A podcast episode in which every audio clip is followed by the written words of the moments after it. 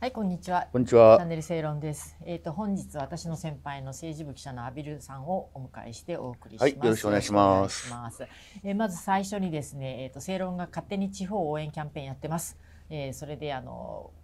こういう酎ハイとかを紹介してますんで、えーそれまあ最後にこれプレゼントの募集要項もありますんで、最後までぜひご覧ください。なるほど。うん、応募しました？いや、本当に初めて知った。あ、いや、聞いてた、聞いてた、聞いてたけど。うん。アビルさんも多分好きだと思います。そうですね。ははいい。、はい、ということで、えー、と本日はですね、えー自民党の派閥のあの、まあ、収入分の不記載問題はいですね、今まあこれがまあ連日テレビを賑わせてるんですけれどもその中でちょっと気になる報道がありました、うんえー、と16日の土曜日ですね、えー TBS の報道特集で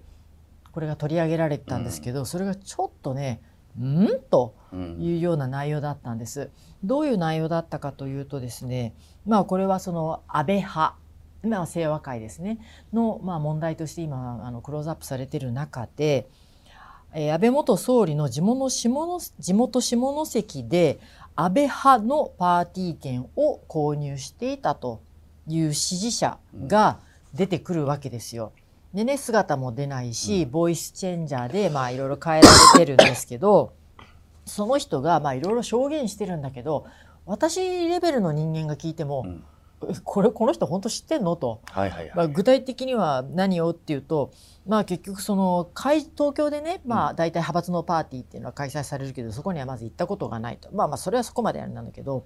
でもその,、えっと金そのパーティー券うん。金額は1枚がね数万円だったって言い方してるんですよ。うーん。2万円相場ですよね。はい。数万円って買ったことある人だったら知らないしそれに大体みんな20万円以上になると,、えー、と収支報告書に記載しないといけないから、まあ、20万円以下になるとかね、うんまあ、そういうあの調整があるので結構金額っていうのはあの分からないはずはないんですよね買ってる人にしてみれば。でいい加減なことを結構言ってるしで何人ぐらいの議員からねその人に、まあ、パー券を買ってくれてくるんですかっていうような趣旨の質問を受けた時にあちこちから来ると。えーちょっとちょちょっとね関係者聞いたらうっていうふうな不思議ですね。ですよね。ええそんなたくさんの政治家の谷町でもやってるんですかね。そうそうそう。でこれについて、えー、と安倍総理の元秘書だったはい。方がね、まあ、あの SNS で発信してるんです。でやっぱりその書いてるけどそのあの地元の山口ではうん安倍派っていうかまあ当時は安倍派じゃなかったかもしれないけど清和県の派閥のパーティー券っていうのは売ってなかったと事務所は。というか、そもそも安倍さん自身がパーティー券売ってないんですよ。そうなんですよ。なんでですか？それはあの、うん。安倍さんが企業団体に私のパーティー券買ってくださいあ私というか清和会のパーティー券買ってくださいって言ったら優先的に安倍さんから買っちゃって中堅若手が売れなくなっちゃうと、まあ、これはあのいうことをもんばかってでノルマ分は別別途自分の政治資金から出出すということを長年やってるわけですね。うん。これは今ここで SNS の証言した天川さんという秘書さんだけじゃなくて私もちょうどたまたまね12月2日をはっきりと覚えてるんですけども、別の元秘書さんと話しててこの話になった時にいやそもそも安倍は買ってないんですよとっていう話をしてましたね。うんだからこれは、まあ、そもそもその安倍派、まあ、派閥のパーティー券を地元でこの人は購入しているって言ってることがこれは事実と、全く違い異なりまますすねね。うんまあ、あのテレビのですねボイスチャージャーを使って声を変えて頭を映さずにうんえー喋るっていうのは私かなりの程度いい加減じゃないかと疑ってますね。前もありましたよね。はい、前もその下関の安倍さんの事務所のすぐ近くに統一教会の事務所があってうんぬんっていう話ですがこれも調べたら全然なんかそそういうことを安倍派のあ安倍派じゃない安倍さんの事務所の人は知らなかったうんうん存在すら知らないことをまるで関係があるかのようにずっと言ってましたよね。うんだからこういうのがもういかにもなんかこう特ダネのごとくねうん。取り上げてもうますますこう怪しさをこう増幅しようというちょっと意図が見えるんだですけってそのど。新聞とかでも匿名の証言使うことはありますが、はい。それでも例えば、えー安倍派幹部とかね、うん。えー官邸、えーかあのか閣僚某閣僚とかね立場を示すじゃないですか、うん。でもテレビでのボイスチャージャーって出てくる人が何やってる人か全く分かんないですよ、うん。あのもうテレビ局員が適当なこと喋ってたって区別つかないいうことですよね。うん、でしかもこの TBS の報道特集が放送する直前には、うん。元 NHK の記者だった岩田明子さんがね、うん。あの夕刊富士で、まあ、安倍さんが今おっしゃったようなその安倍さんはその安倍派のパーティー券というのをあの売ることはやってなかったという話をまさにあの書いてたわけですよ。うんでそれあの SNS ではすごく話題になってたりしましたよね。だからそういうことが出てきたらちょっとぐらいそのあの声を変えられたね支持者という人物にあたって確認することもできたはずですだと思いません？そうですね。まああの岩田さんが夕刊富士に書いてたもう一点ですね。うんうんえーありましたね。あの要はこの細田派がその政治資金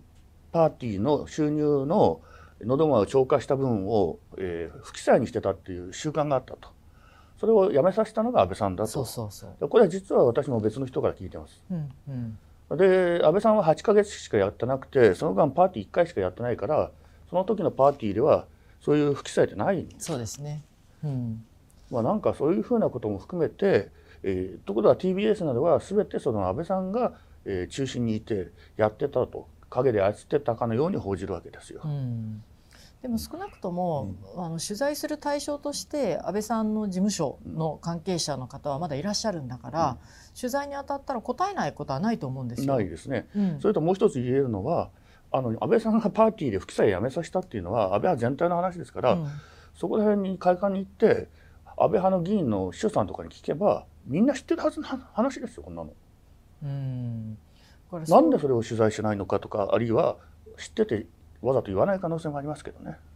まあ取材したらそういう真実を突きつけられちゃって番組が成り立たなくなりますけどまあ、いね。かにも TBS らしいですよね。でも今回のねこの一連の騒動なんですけど、まあ、まあ我々政治ずっと取材してきててね、まあ、持ち代小売代とかそういう言葉っていうのはまあ日常的に飛び交うあれなんですけれども、まあ、大体そういうねお金を派閥からもらうとか、まあ、党からそういうふうにもらうとかいうのがあったけども、何に使ってるかというと私が知る限りではですねその私服を肥やすっていう人はほとんどいずにあのやっぱりその秘書給与とかそうですね。で事務所の維持するのとか、まあ、もたまもちろんその選挙の時にねあの使ったりとかそういうものであってですねその自分でここをポッポ入れて、いやだってこれそもそも自分で稼いだ金なんですよ。パーティー券をノルマがあって、うんそれに上乗せす上乗せする分売ったからその部分の一部を戻ってきたっていう話ですよね。うんだから別に国民の税金でも何でもなくてこ個人で稼いだ金ですよ。うんうんまあ、それをちゃんと政治資金収支報告書に記載しなかったあの清和会の事務局はおかしいんですしまあ最初にこれをやらしたのは、まあ、誰がやらしたかっていうと「まあ、週刊文春は」あの森さんって書いてましたが、まあ、私が聞いたところ細田さんだっていう話もあるんですが、まあ、これはちょっとまだはっきりしません。しかしいずれにしてもですねあの記載しなかったことはとても咎められて仕方がない、えー責任問われる人もいるでしょう。だけどそんな大した話じゃないっていうのも一面の事実だと思いますね。うん一方でね、うん。岸田政権の対応っていうのもね、うん。どうかなと思うんです。いやね。私はもちろんこれはねその政治と金の問題で政治に対する信用をね下げる内容だと思いますよ。だからこれはちゃんと安倍さん言うに書くべきものは書いて、ね、堂々としていればいいっていう話だと私は思うんだけれども、その岸田政権、まあ、特に岸田首相とかはですね実真相が何かっていうのを把握する前にそのおそらく、うん。えー、と東京地検からリークされた朝日新聞とか NHK とか、そういう報道でなんかてんやわんやしちゃって、でそれでもうあの安倍派の閣僚とか、まあ、自民党役員から外すっていうことでやっちゃったわけですよ。だから実態が明らかになってない中で人を切っちゃったりするとですねもうその人は黒になっちゃうわけですよ、みんなの印象では。でこれ多分時間が経ってみたらいや実はこういうことで使途が明らかになりましたとなったとしてもみんなもう一旦つけられたその何ダーティーなイメージって払拭できないから、これは相当大変なことになると思うんですよね。そうですね。うんまあその議員もそうですが岸田さん自身が今国民の信頼を失っている時期時期なんですよね。そういう時期に慌てふためいて真相究明を待つ前にさっとこう臭いものに蓋みたいにすると余計こう疑惑を持たれると思うんですね。そういう意味でもやり方がまずい。でこういう事例ってね過去もまあ政治資金問題ってものすごくすごくすぐダーティーなイメージに持たれるんですがこれはマスコミの罠でもあるんですよね。第一次安倍政権の時に事務所費問題っていうのがあってね。うんえー主たる事務所に、うんえー活動の形跡がないじゃないかとどうなってんだっていうことで大騒ぎになったんですがあれ事務所は議員っていうのは大体地元に3つか4つ持ってるわけでそのうちどこを主たるにするかっていうのは任意なんですね。ででたまたまそこをちょっとあんまり使う機会がなかったところに指定してたらだけなんですね。しかも事務所費っていうとまる税金が入ってるかのように聞きがするけれどもあれ単に議員が自分で全部自腹で払ってるお金なわけで一体これはどこが大問題なんだっていうことがかつてすごくもう旋風のように吹き荒れたんですね。だから安倍さんが第一次政権辞めるともう事務所費問題もなかったことになったんですよ。本当そうですね。でこれも今回も同じ匂いがしますね。うんうん、私もそこは思いますね。まあ一過性とか言って言ったら言葉軽いかもしれないんだけれども、あのかなりそのやっぱ岸田政権が弱いだけにこういう問題がすごく大きくなって、うんこの政権をすごい揺らがすことになっちゃうんですよね。まあこれは弱い政権の使命とは言えるんだけれども安倍政権の時は盛りかけとかあっても安倍さんも反論したし、うんちゃんとこうこれは違うだろうっていうねあのいろんな証拠が出てきたからねこういうのはとっちめやすかったんだけれども今この政権はまあやっぱりこうフラフラしてるからね、うんこういうのにまあすぐにこう左右されちゃうと。そうですね、まあ、うん岸田さんのやり方でもあるんですよね。うん。まあ、統一教会問題が最初に浮上した時もね。もうとにかくその実態を調べようとかじゃなくてうん。統一教会と関係が立ちますっていう、そこからでしたよね。うん。でもこういうふうにうん。慌てふためいてねやることによって支持率はもう下がる一方になるわけですよ。うん。ね、もうついに10桁10%台の支持率はいっ、ていう社も出てきたでしょ？そうですね。うんまあ、過去10%台というと、まあ、菅内閣の、えー東日本大震災発生前あたりがそんな感じでしたうんね。なるほどなるほど。まあ、ちょっとねいくらなんでも菅さんと比べられたら岸田さんかわいそうな気もするんですがしかしやっぱり岸田さんの自業自得の部分はやっぱり否めないとは思いますようね。んでも結局こういうふうにね政治がこう支持率を下が下げたりするとなかなかこういろいろ実行する力推進力っていうのが失われるじゃないですか。はいでそれでやっぱ一番割り食っちゃうのが国民ですね。あの、うん外交的にも各国からあまり相手にされなくなる。スルーされますよねで日本がし進めようとしている、えー対外的な政策とかも動かなくなる。